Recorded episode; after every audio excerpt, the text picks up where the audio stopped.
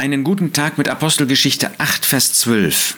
Da lesen wir, als sie aber Philippus glaubten, der das Evangelium von dem Reich Gottes und von dem Namen Jesu Christi verkündigte, wurden sie getauft. Wir finden uns hier in einer Gelegenheit, bei einer Gelegenheit, in einer Situation, die ganz wichtig ist für die Verbreitung des Evangeliums. Das erste Mal ging die Verkündigung des Evangeliums über Jerusalem und diesen engsten Bereich hinaus, denn Philippus ging nach Samaria. Und da finden wir, wie er in großer Treue das Evangelium verkündigte.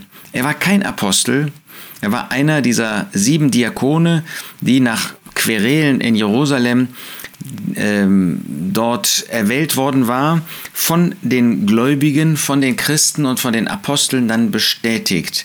Da waren die Hellenisten, die murrten, dass ihre Witwen, ihre ähm, Personen irgendwie vernachlässigt worden sind. Und Gott hat in seiner Güte dann sieben Personen benennen lassen von ihnen, die von den Aposteln bestätigt wurden. Einer war Philippus. Und er war zugleich ein Evangelist und er hat dieses Evangelium in großer Kraft, in großer Freimütigkeit, in großer Freude hat er es verkündigt, mit großer Energie. Und da gab es einige, die glaubten. Wunderbar, das gibt es auch heute.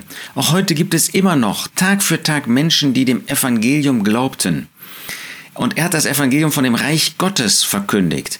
Das bedeutet auch, dass er den Menschen gesagt hat, dass die gute Botschaft nicht nur beinhaltet, dass man Jesus als Retter annimmt, sondern dass dann in der Folge man diesem Herrn auch gehorsam ist, dass man zu Gottes Reich gehört, in den Bereich, wo Gott das Sagen hat, wo der Herr Jesus regiert. Und das hat er verkündigt. Und alles natürlich verbunden mit dem Namen Jesus Christus. Denn ohne ihn hätten wir keine Erlösung, ohne ihn hätten wir keine Zukunft, ohne ihn könnten wir nicht glauben. Und dann wurden alle diejenigen, die ihm glaubten, sie wurden getauft. Wunderbar, sie haben sich durch die Taufe zu Christus bekannt, zu der Nachfolge hinter dem Herrn Jesus bekannt.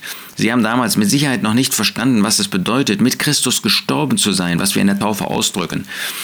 Dass der Herr Jesus für uns am Kreuz von Golgatha gestorben ist. Aber sie haben sich taufen lassen. In dem Bewusstsein, so gehören wir zu Christus, so wollen wir uns zu Christus bekennen. Hast du den Herrn Jesus als Retter angenommen? Vielleicht bist du noch jung und denkst, ah, kann ich mich taufen lassen?